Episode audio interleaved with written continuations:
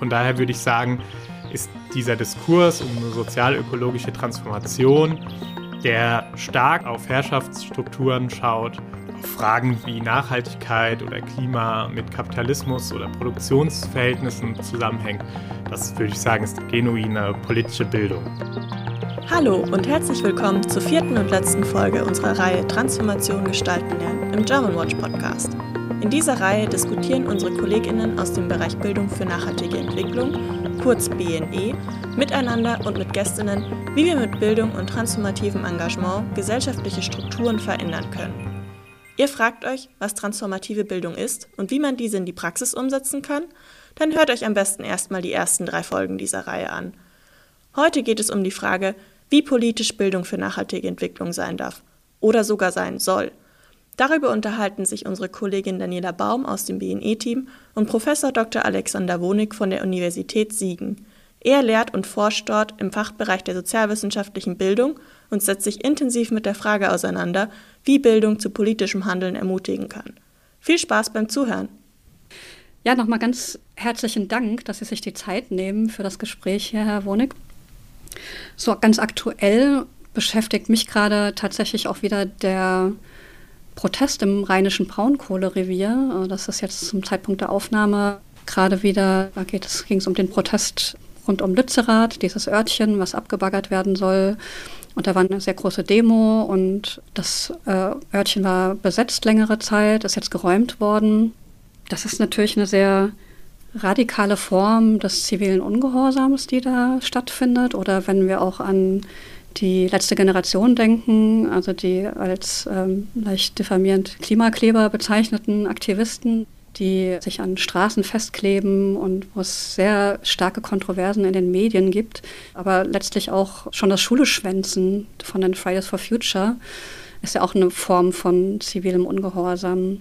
Ist dann diese ja, diese radikale politische Handlungsform, ist das vielleicht etwas, was einige Bildungsakteure, Akteurinnen und Lehrkräfte abschreckt davor, äh, Bildung für nachhaltige Entwicklung politischer zu denken und auch umzusetzen?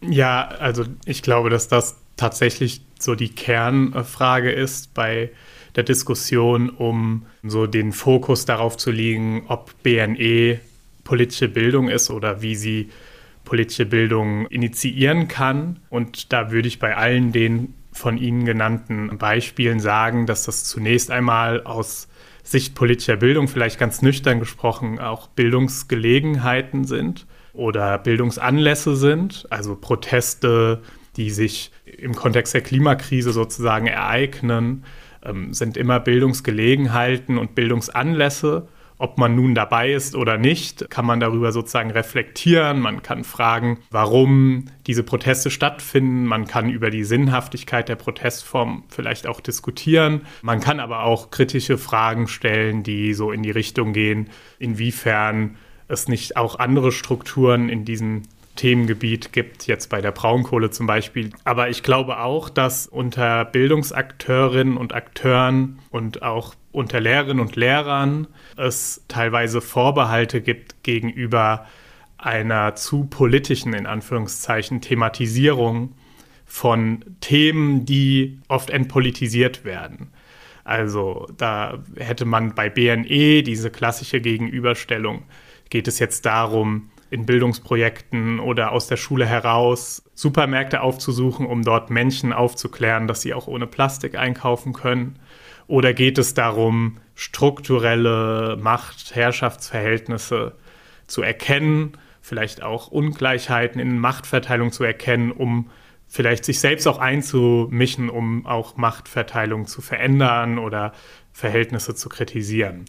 Und da ist das eine natürlich sehr unverdächtig. Also was soll man schon dagegen haben, wenn äh, Kinder und Jugendliche andere darauf hinweisen, dass man auch ohne Plastik einkaufen kann, wohingegen das andere natürlich konflikthafter ist. Ne? Es ist kritischer, es verweist vielleicht auf eine Gesellschaft, die ihrer Selbsterzählung nicht ganz entspricht und vielleicht auch zu Protest anregt. Und da kann man beobachten, ähm, dass das schon oft mit Vorsicht angefasst wird. Ist aber nicht eigentlich genau das auch ein, ein Kern, also sich mit Konflikt oder auch Protest auseinanderzusetzen oder da auch Kompetenzen zu erwerben, wie man gut Konflikte austragen kann? Ist das nicht eigentlich ein, ein Kern von politischer Bildung? Ja, da gibt es tatsächlich eine spannende Ambivalenz in der politischen Bildung. Auf der einen Seite wieder sozusagen diese Konfliktorientierung seit den 70er Jahren, die sich als didaktisches Prinzip eigentlich durchgesetzt hat. Also ähm, die Überzeugung, politische Bildung kann gelingen, wenn aktuelle Probleme, Konflikte, Fälle analysiert werden. Das ist etwas, was sich wahnsinnig durchgesetzt hat, auch in der schulischen Politikdidaktik. Also ein bisschen weg von dieser Schulbuch-Kundeorientierung rein fokussieren auf Institutionen lernen, äh, hin zu wir bearbeiten aktuelle Konflikte, vermeintlich auch aus unserem Umfeld, die irgendwie die Kinder und Jugendlichen betreffen. Auf der anderen Seite haben wir auch Studien, die zeigen, dass sowohl bei ähm, Lehrerinnen und Lehrern, politischen Bildnerinnen und Bildnern, als auch bei Kindern und Jugendlichen ein sehr negatives Verständnis von Konflikt vorherrscht. Also Konflikte gelten da als etwas zu Vermeidendes, was am besten schon vermieden wird, präventiv, bevor es überhaupt aufploppt. Ja, wir haben Konflikttrainings, wir haben Streitschlichter an Schulen, wir haben alle möglichen Programme, um Konflikte zu vermeiden, gar nicht erst aufkommen zu lassen oder möglichst schnell in einem Konsens oder einer Lösung sozusagen aufzulösen. Und das führt, glaube ich, dazu, dass ähm, solche konflikthaften Situationen, wie zum Beispiel jetzt in Lützerath, dass das direkt empört wahrgenommen wird. Ja? Also auf der einen Seite hat man dann nicht mehr junge Menschen, die sozusagen für ihre Zukunft protestieren, sondern man hat direkt irgendwie Gewalttäterinnen und Gewalttäter, die illegitim handeln. Auf der anderen Seite hat man dann RWE und äh, den Staat in Anführungszeichen, der da seine Interessen oder die Kapitalinteressen durchsetzt. Ne? Und diese äh, Interessen, also die Interessen nach einer nachhaltigen Zukunftsgestaltung und dieses Interesse danach, diese Kohle weiter abzubaggern und zu verwerten und so weiter, das zu analysieren, wie diese Interessensgegensätze wirken, das wäre konfliktorientierte politische Bildung. Aber ich würde auch vermuten, dass man eher oftmals so eine Art Konfliktvermeidungsstrategie sieht. Ne? Und solche Debatten um kollektive Protestierende als äh, Gewalttäterin sind dann ja auch Ablenkungsmanöver von, von dieser eigentlich konflikthaften äh, Geschichte. Ist das dann generell so eine Tendenz in der politischen Bildung, dass es da so eine Konfliktscheu gibt? Und sehen Sie da eine Veränderung auch aufgrund eben dieser multiplen Krise, wie sie auch so schön genannt wird, in der wir uns befinden? Also, dass es mindestens unterschwellig die meisten Leute kapiert haben, so können wir nicht weitermachen, es muss sich was verändern. Sehen Sie da die politische Bildung darauf reagieren und sich verändern und wieder, wieder repolitisieren? Ja, also ich glaube, es ist schon eine Entwicklung auch im Feld der politischen Bildung zu beobachten. Es ist zum Beispiel zu beobachten, dass politisches Handeln, politische Aktion nicht mehr per se skeptisch betrachtet werden im Kontext politischer Bildung. Also dass man tatsächlich jetzt einen Diskurs hat, in dem man sagen kann, okay, ähm, aus politischer Bildung kann politisches Handeln entstehen aus der Beschäftigung mit einem Konflikt ähm, kann sozusagen auch politisches Handeln entstehen oder politisches Handeln kann auch der Ausgangspunkt für politische Bildung sein. Da ist die außerschulische politische Jugend- und Erwachsenenbildung schon immer sehr viel offener für gewesen. Das hat auch was damit zu tun, dass es auch immer schon äh, Seminarangebote gab, die an Menschen gerichtet waren, die politisch aktiv waren und die da sozusagen ihr Aktivsein nochmal reflektiert haben, angepasst haben und so weiter. Wohingegen in der schulischen politischen Bildung doch auch so ein Diskurs zu beobachten ist, in dem politisches Handeln nicht unter Generalverdacht, aber zumindest verdächtig ist, überwältigend zu sein, wenn es aus schulischer politischer Bildung entspringt. Und da äh, würde ich sagen, entwickelt sich politische Bildung stark weiter. Aber wie bei allem gibt es auch eine andere Seite und das lässt sich vielleicht an diesem äh, ja sehr ideologischen Neutralitätsdiskurs vielleicht ein bisschen verdeutlichen, ähm, dass es da natürlich auch ähm, so eine Art Verschiebung gibt hin dazu, so Neutralität einzufordern an allen Stellen, an denen jemand Position ergreift. Das würde ich sagen, ist so die Gegenseite. Ne? Also wir haben auf der einen Seite schon eine politische Bildung, die sich öffnet, auch hin zum Handeln, Positionen ergreifen, Positionen der Öffentlichkeit kundtun.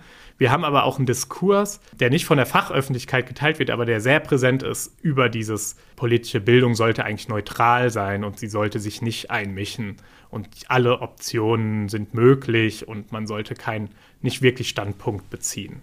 Was ja eigentlich fast ein Paradoxon in sich ist, dass politische Bildung neutral sein sollte, auch generell Bildung. Man geht ja immer als, als Mensch mit all seinen Werten und seiner Haltung in, in so einen Lernkontext rein. Es wäre ja vollkommen weltfremd zu behaupten, ich kann das alles abstreifen. Das Stichwort war ja auch die Überwältigung. Da gibt es ja noch den berühmten Beutelsbacher Konsens, der immer noch über allem schwebt, der ja auch schon aus den 1970er Jahren kommt. Vielleicht äh, können Sie noch mal ganz kurz sagen, was da so die drei Kernpunkte sind beim Beutelsbacher Konsens. Genau, also der Beutelsbacher Konsens ist ja historisch entstanden in einer sehr konflikthaften Situation. Von daher ist es interessant ähm, dass es ein Versuch ist, sozusagen einen Konflikt in der Profession einzuebnen, was dann ganz gut funktioniert hat, indem man sich darauf geeinigt hat, dass ähm, es sozusagen ein Verbot der Überwältigung gibt, ähm, dass es ein Kontroversitätsgebot gibt, also was in Wissenschaft und Öffentlichkeit kontrovers ist, soll auch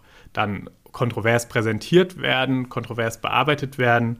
Dann eben das Verbot der Überwältigung, also die Lehrperson soll die Kinder und Jugendlichen nicht äh, sozusagen überwältigen, indem sie eine Position aufzwängt. Und das Dritte ist, wird meistens als so Subjektorientierung oder Interessensorientierung verstanden. Also die Kinder und Jugendlichen sollen befähigt werden, ihre Interessen in der Öffentlichkeit zu vertreten. Während der letzte Punkt quasi so ein bisschen auch auf so politisches Handeln zielt und zeigt, okay, politische Bildung soll den Leuten auch schon Möglichkeiten geben oder zumindest irgendwie Möglichkeiten dafür geben, so ein Bewusstsein für die Möglichkeit der Durchsetzung der eigenen Interessen oder der Artikulation der eigenen Interessen zu geben, kann man doch beobachten, dass die ersten beiden Sätze oft verknüpft werden und daraus so ein Neutralitätsgebot abgeleitet wird. Also das Kontroversitätsgebot wird dann oft so interpretiert, dass man sagt, alle Positionen sollen irgendwie geäußert werden. Und es soll auch dann keine Instanz geben, äh, die sagt, das ist die bessere Position oder die hat normativ mehr Gehalt. Da sind bekannt diese AfD Meldeportale für Lehrerinnen und Lehrer, wo die AfD eben sagt, naja, wenn ein Lehrer und eine Lehrerin uns als Partei mit unseren Positionen in der Schule kritisiert, dann verstößt das dagegen. Verknüpft mit dem Überwältigungsverbot entsteht dann sowas wie, ja, alles ist irgendwie sagbar und möglich zu sagen an Positionen und es soll auch keine Instanz dann geben, pädagogisch, die das auch bewertet oder die sagt, meine Position ist so und so, ich bin so und so zu dem Urteil gekommen. Das ist natürlich gefährlich. Das meint der Beutelsbacher Konsens aber auch nicht. Ich würde auch sagen, dass eine gute Didaktikerin oder ein guter Pädagoge immer auch fähig ist zu sagen, was die eigene Position ist, ohne dass die Kinder und Jugendlichen davon überwältigt werden. Und natürlich gibt es Positionen, die aus einer bestimmten normativen Sicht und bestimmten Orientierung anders zu bewerten sind als andere Positionen. So, also von daher würde ich sagen, das ist eher die Interpretation, die Lesart oder auch die politische Intention, wie der Beutelsbacher Konsens eingesetzt wird in Diskursen, der sozusagen den zu einem Fallstrick macht. Aber ich wollte eigentlich noch was zu diesem Neutralitätsding sagen auf der Ebene von Bildung. Ich würde da noch einen Schritt vorgehen und würde sagen, Bildung an sich ist auch nie neutral. Also auch, auch in einer demokratischen Gesellschaft, in einem demokratischen Staat hat Bildung immer eine Funktion, die sie schon außerhalb einer vermeintlichen Neutralität setzt. Denn Bildung ist zwar immer auch dafür da, sich zu befreien und Kritik zu äußern und eine andere Sicht auf Welt zu bekommen, Zukunft zu gestalten. Und das ist für Transformation ja ganz wichtig, ne? Bildung als etwas, die Zukunft anders zu denken.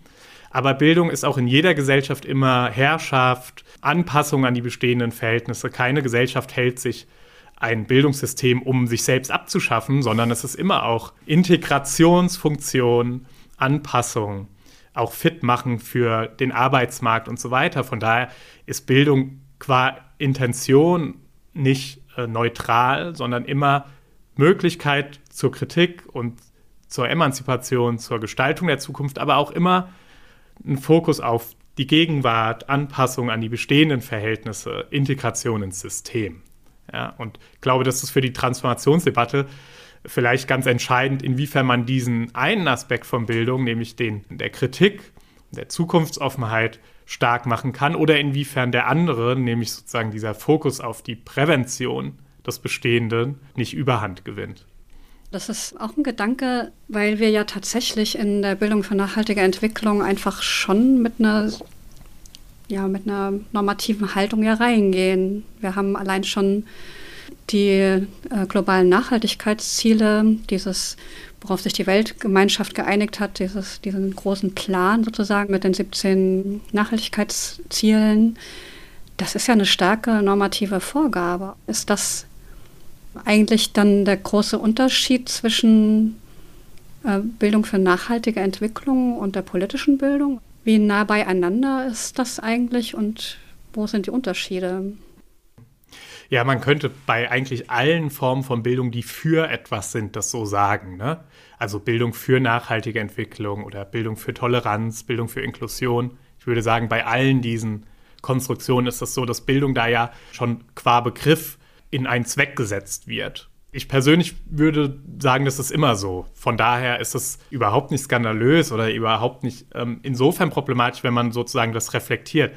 Und ich habe den Eindruck, dass das auch stärker reflektiert wird. Also es gibt ja diese Debatte auch bei den SDGs, auch in diesem neuen Programm um Zielkonflikte zum Beispiel. Ja? Also inwiefern stehen da normative Vorgaben oder Leitlinien von den SDGs nicht auch untereinander in, in einem Zielkonflikt.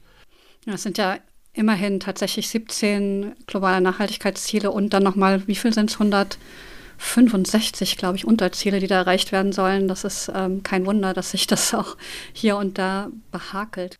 Ja, und das ist ja auch nicht so, als gäbe es da keine kritische Debatte. Also ich finde auch, dass zum Beispiel solche Begriffs Konstruktionen wie sozial-ökologische Transformation das eigentlich auch schon anzeigen, was da diskutiert wurde. Also sozusagen, dass man jetzt nicht mehr nur rein von nachhaltiger Entwicklung spricht oder BNE, sondern dass es schon irgendwie darum geht, diese Klimakrise nicht rein durch Technologien oder durch äh, bestimmte Entwicklungen lösen zu können, sondern dass das eine soziale Frage ist. Und das ist für politische Bildung natürlich total spannend. Und da würde ich sagen, ist das auch deckungsgleich. Ne? Also ähm, das ist politische Bildung. Von daher würde ich sagen, ist dieser Diskurs um eine sozial-ökologische Transformation, der stark auf Herrschaftsstrukturen schaut, auf Fragen wie wie Kapitalismus funktioniert, ja, wie Nachhaltigkeit oder Klima mit Kapitalismus oder Produktionsverhältnissen, Produktionsweisen zusammenhängt, das würde ich sagen, ist genuine politische Bildung. Also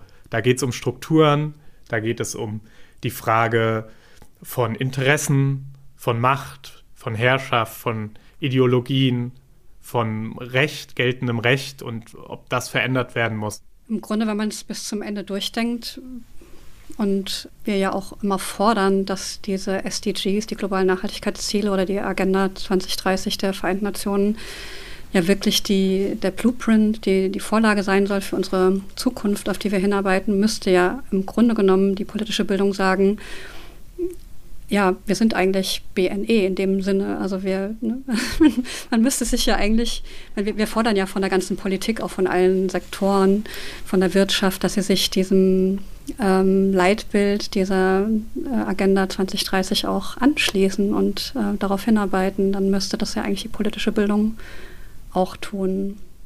Macht sie das dann? Was ich spannend finde in, bei der Frage ist tatsächlich, also mit welchen Begriffen und Konzepten da operiert wird. Meiner Wahrnehmung nach gibt es in einem bestimmten Kurs politischer Bildung eigentlich schon eine Verabschiedung von BNE. Und ähm, dieser Begriff der transformativen Bildung ist stärker da.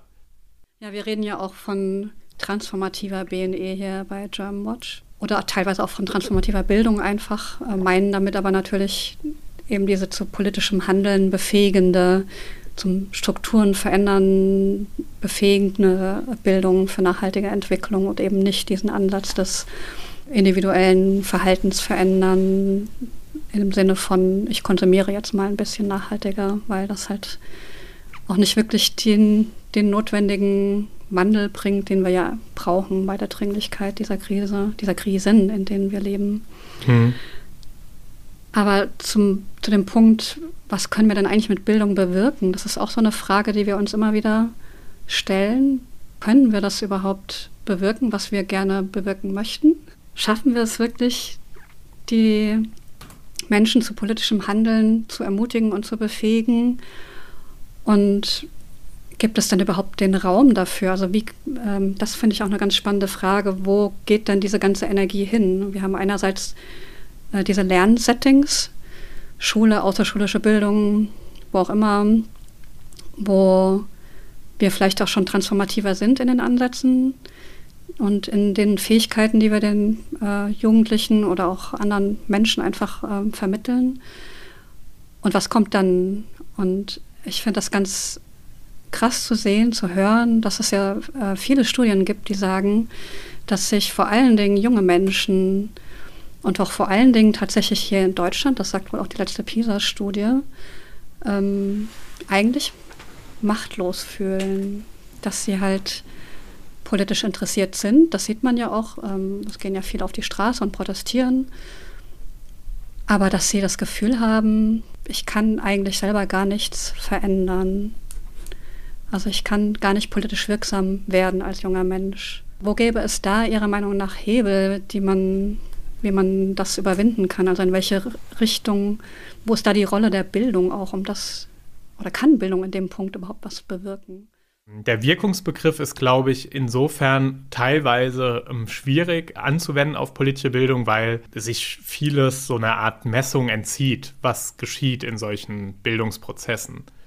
Ähm, ich würde sagen, die große Aufgabe der politischen Bildung wäre, hier sozusagen äh, Gelegenheiten zu schaffen auf vielfältiger Ebene, also Gelegenheiten für Erfahrung, so im Sinne von Dewey, also sozusagen, dass man äh, nicht nur ähm, nicht nur denkt, also Probleme durchdenkt, sondern auch handelnd in sie eingreift und dann sein eigenes Handeln reflektiert. Das wäre meiner Meinung nach der genuine Ort der Bildung und der politischen Bildung, als auch Bildungsgelegenheiten aus Alltagssituationen zu schaffen und die aufzugreifen, auch ähm, indem man A, sozusagen sich fragt, ähm, wo kommt so ein Problem oder so ein Konflikt her und was ist strukturell, liegt dem sozusagen zugrunde.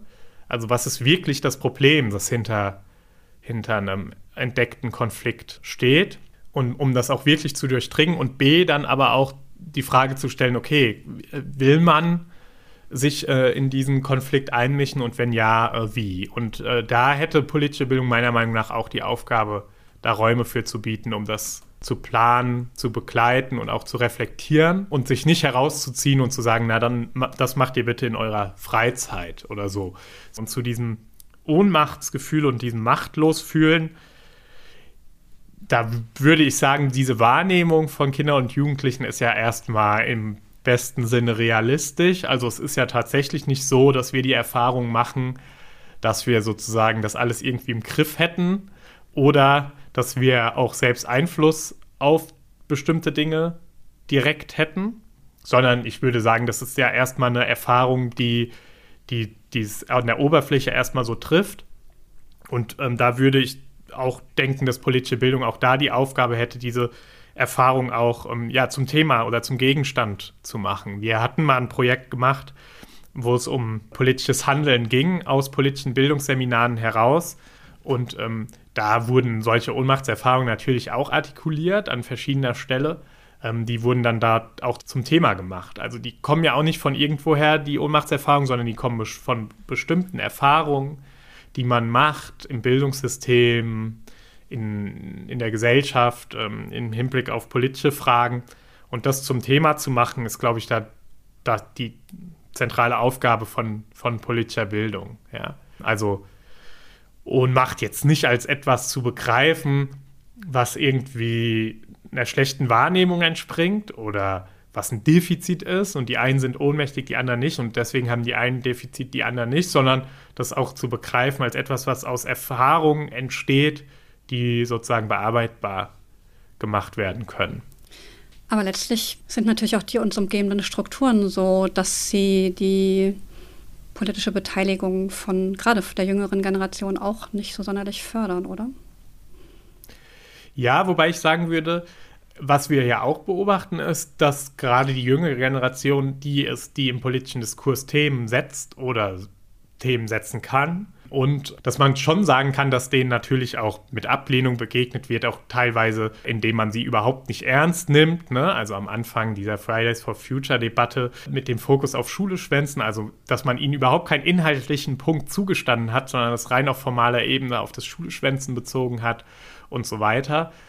Das, aber auf der anderen Seite sieht man ja schon, dass das die Generation ist, die, die diese Themen setzt, die die Themen bearbeitet, die neue Themen nach vorne bringt, die sozusagen auch bewusstseinsverändernde sozusagen Prozesse auf politischer Ebene, gesellschaftlicher Ebene anregt, ne? also die auch kollektiv in der Gesellschaft diskutiert werden. Von daher würde ich sagen, klar, es fehlen vielleicht institutionelle Möglichkeiten oft oder sie werden nicht ernst genug genommen oder sie sind so ein bisschen pseudopartizipativ. Ne? Also beobachtet man oft bei so Jugendparlamenten zum Beispiel. Ne?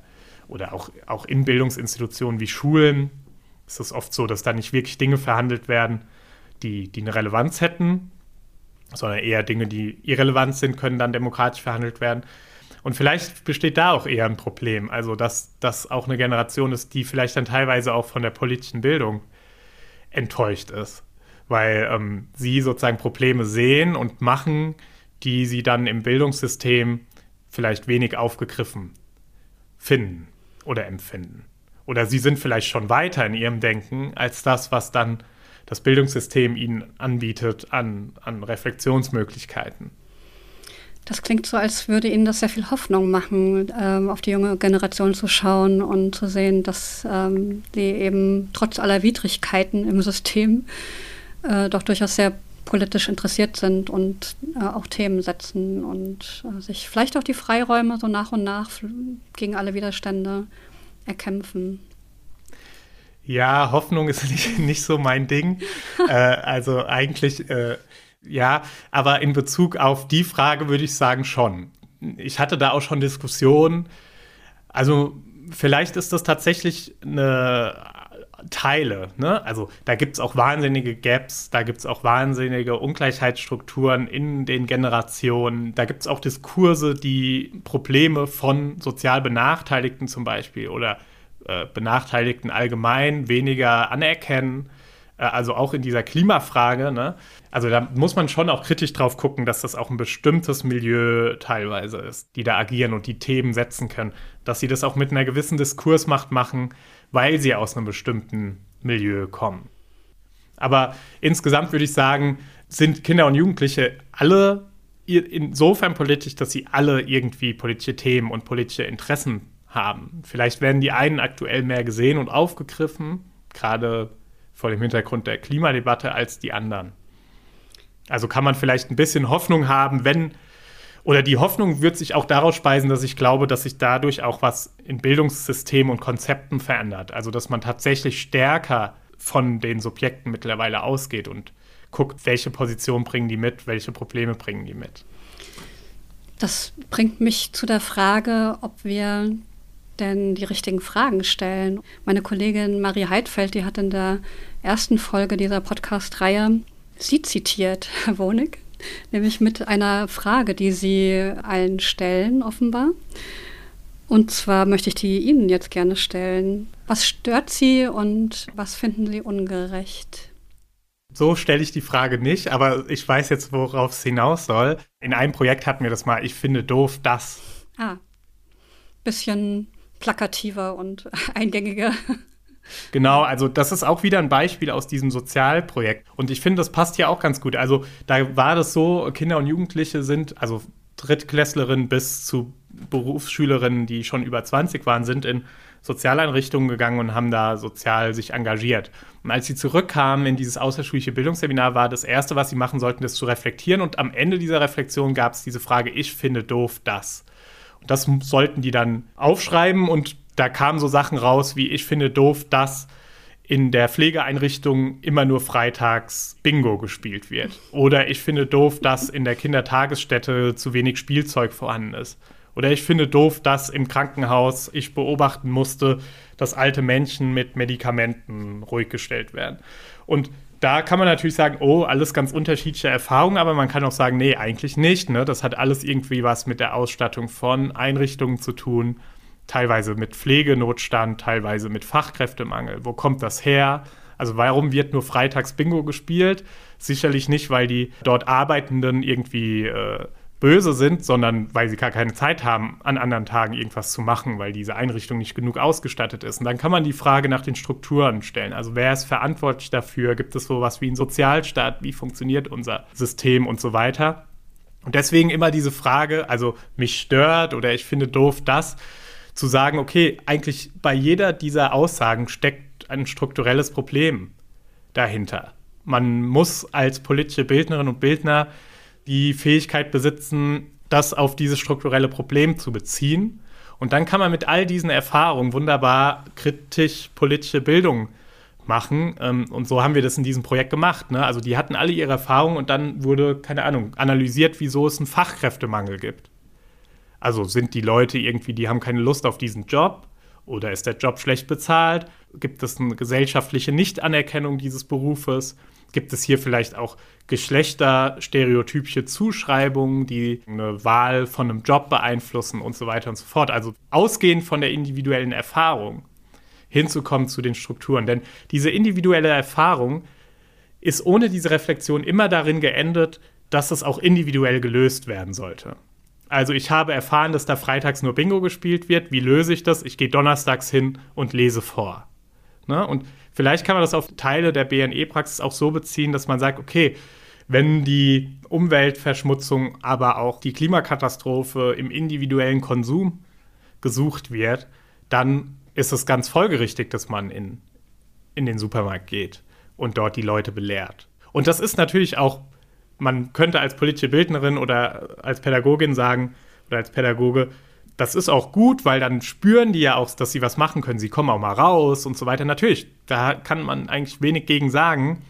Aber es ist wahrscheinlich nicht das, was den Kern des Problems trifft. Und ich würde politische Bildung immer so definieren, dass es politische Bildung ist, wenn es an diese strukturellen Kerne von Problemen und Konflikten und Fällen geht. Und wenn es das nicht tut, ja, dann kann es sogar so Deutungsmuster verstärken, wie das äh, soziale Probleme sind nur lösbar, wenn jeder sich ehrenamtlich engagiert. Ne? Also Armut mit den Tafeln, Pflegenotstand mit freiwilligem Engagement in Pflegeeinrichtungen und so weiter.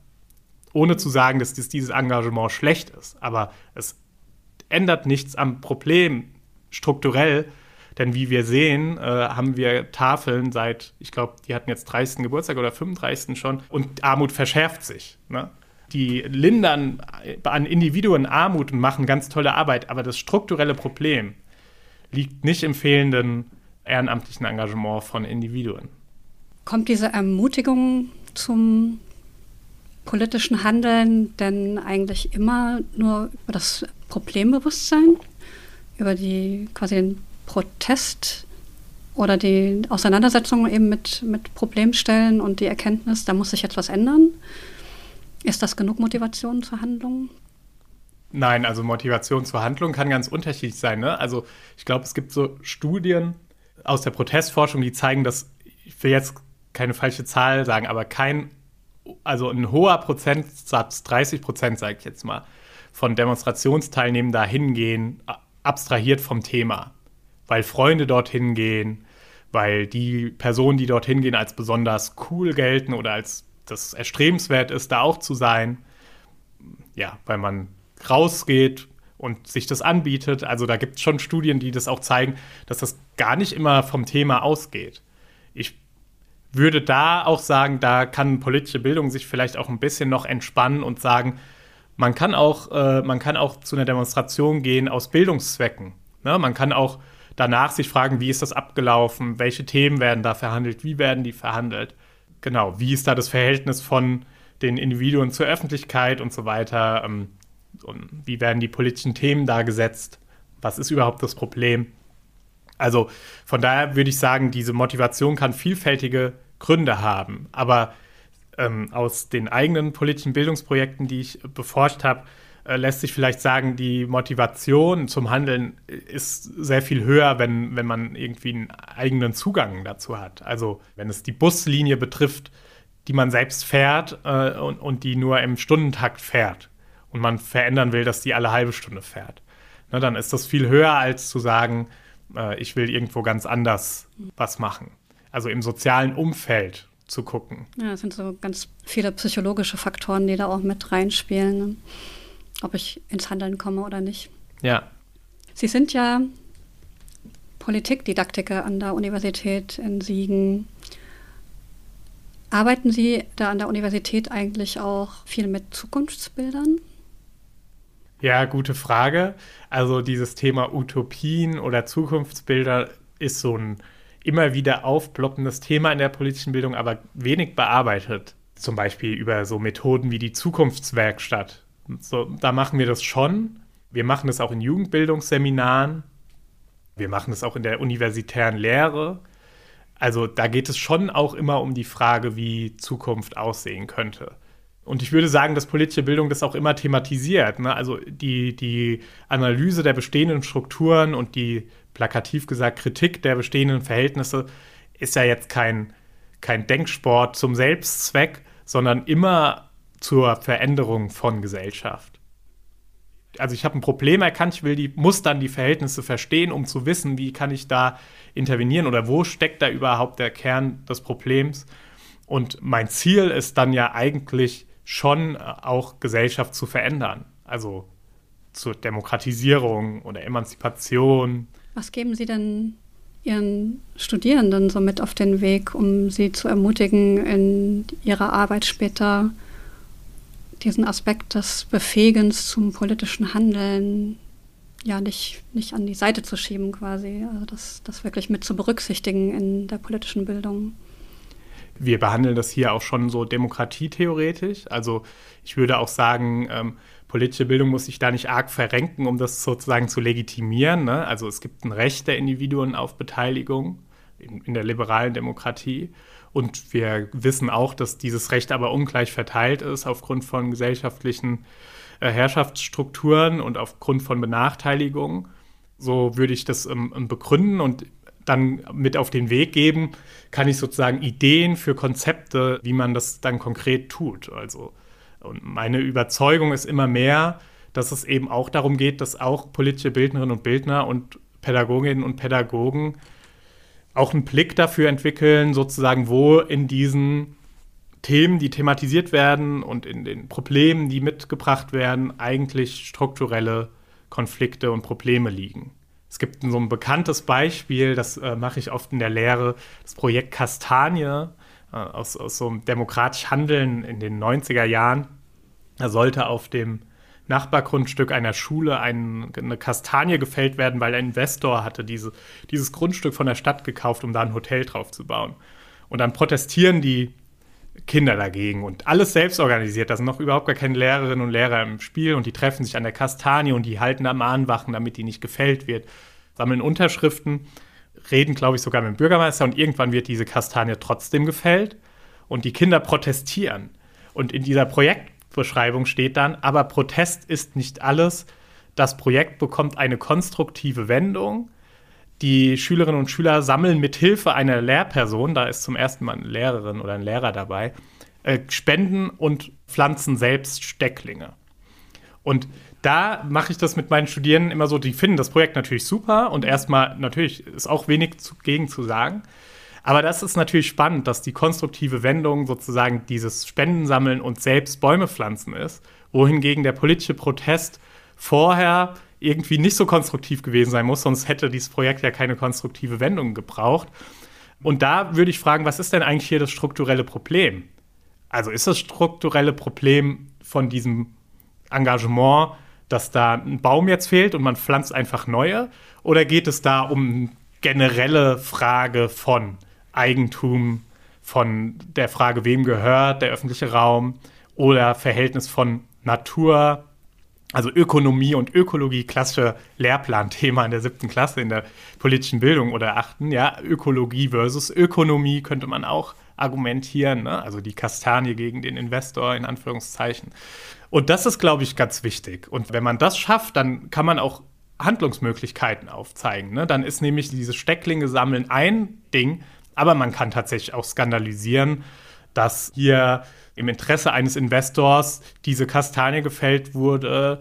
Oder man kann kritisieren, dass es in dieser Kommune keine Baumschutzsatzung gibt, die das verbietet, dass man so etwas tut, selbst wenn einem das Grundstück gehört. Sowas gibt es ja auch in Kommunen. Also dann könnte man stärker an diese, an diese Ebene reingehen. Und die Erfahrung in diesen Projekten, die ich gemacht habe zum politischen Handeln mit Schülerinnen und Schülern in außerschulischen Bildungskooperationen, ist, dass das genau dann auch auslöst, dass man politisch sozusagen im öffentlichen Raum erscheinen will. Also, dass man dann auch wirklich sagt, okay, das ist nicht zu lösen durch unser individuelles soziales Engagement, sondern das ist nur zu lösen, wenn wir im öffentlichen Raum uns irgendwie artikulieren. Also sei es über eine Petition oder über einen Infostand oder man versucht tatsächlich Kontakt zu Politikerinnen herzustellen oder sowas. Ja. Ist ein gutes Beispiel, weil im ersten Moment äh, denkt man natürlich, ja, es ist ja schön und wird auch aufgegriffen, aber was eigentlich aufgegriffen werden sollte, selbst wenn es nicht zur Skandalisierung kommt, aber zumindest sollte es thematisiert und reflektiert werden, was da passiert ist und was das vielleicht auch mit, mit Machtstrukturen zu tun hat. Und das ist ja eine wahnsinnig gute äh, Bildungsgelegenheit und die können natürlich auch im außerschulischen Kontext sehr gut benutzt werden. Ja, und die lauern ja auch überall. Also diese Bildungsgelegenheiten sind ja eigentlich überall. Ne? Diese Kastanie, also das würde ich auch sagen, ideale Bildungsgelegenheit äh, für jeden, der politische Bildung machen will, aus dem Interesse der, der Kinder und Jugendlichen heraus. Und selbst das ein Scheitern will ja auch gelernt sein, sozusagen. Ne? Also es ja, geht ja auch darum, dann nicht zu resignieren, sondern zu sagen, okay, was können wir dann jetzt als nächstes machen vielleicht? Wir sind nicht an unser Ziel gekommen, aber wir geben jetzt nicht auf, sondern suchen uns andere Verbündete beispielsweise und machen weiter. Weil das wäre ja sonst deprimierend. Ähm, das ist ja auch ein Phänomen, was häufig auftaucht, dass die Leute resignieren und auch denken, ja, was, was kann ich mit dem bisschen, was ich hier mache, überhaupt schon bewirken für die Transformation. Ja, ich fand das ein ganz tolles Gespräch. Es hat nochmal die Bandbreite aufgemacht und gezeigt, was, was politische Bildung vermag und wie, wie nah letzten Endes politische Bildung und BNE auch schon zusammen sind oder auch wenn man es transformative Bildung nennt, dass da gar nicht mehr so der große Unterschied ist und dass es natürlich vor allen Dingen auch auf dieses Befähigen zum politischen Handeln ankommt, um letztlich auch ja, in eine bestimmte Richtung uns zu entwickeln. Und das fand ich auch einen ganz interessanten Aspekt, dass diese Bildung für etwas, also für nachhaltige Entwicklung oder für eine diskriminierungsfreie Welt, dass das natürlich immer schon eine Intention hat in eine bestimmte Richtung, eine normative oder ein Wertegerüst hat.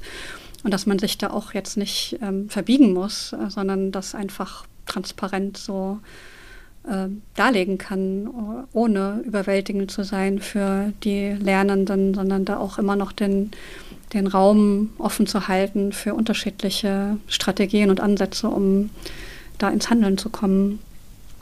Und dass es natürlich vor allen Dingen auch äh, sehr wichtig ist, sich die, die richtigen Fragen zu stellen und vielleicht auch mal häufiger zu fragen, was ich doof finde in meinem Umfeld, um es dann reflektieren zu können. Äh, einmal, dass da etwas ist, was mir nicht gefällt, aber dann halt auch ins, in den nächsten Schritt reinzukommen und zu sagen, okay, was kann ich denn vielleicht strukturell verändern, um äh, das Problem zu beseitigen und möglichst dann auch noch mit anderen zusammen, weil das macht dann letzten Endes auch noch Spaß, sich mit anderen zusammenzutun und politisch aktiv zu werden. Das war die letzte Folge in unserer Reihe Transformation gestalten lernen im German Watch Podcast. Wenn ihr gerne noch mehr über transformative Bildung für nachhaltige Entwicklung und was das mit politischem Engagement zu tun hat, erfahren wollt, schaut doch mal in die Shownotes dieser Folge. Dort findet ihr zahlreiche Links zu weiteren Info- und Bildungsmaterialien rund um das Thema. In zwei Wochen geht es weiter mit einer neuen Reihe zum Thema Psychologie und gesellschaftliches Engagement. Darin sprechen unsere Kolleginnen aus dem BNE-Team miteinander und mit Gästinnen, welchen Einfluss unsere Psyche auf unser Engagement für eine nachhaltige Entwicklung hat. Wenn ihr keine neue Folge mehr verpassen wollt, abonniert am besten direkt unseren Podcast. Wir freuen uns über eure Kommentare und Anregungen zu dieser und unseren weiteren Folgen. Schreibt dazu einfach eine Mail an podcast@germanwatch.org. Diese Podcast-Folge wurde gefördert von Engagement Global mit Mitteln des Bundesministeriums für wirtschaftliche Zusammenarbeit und Entwicklung sowie durch die Postcode-Lotterie.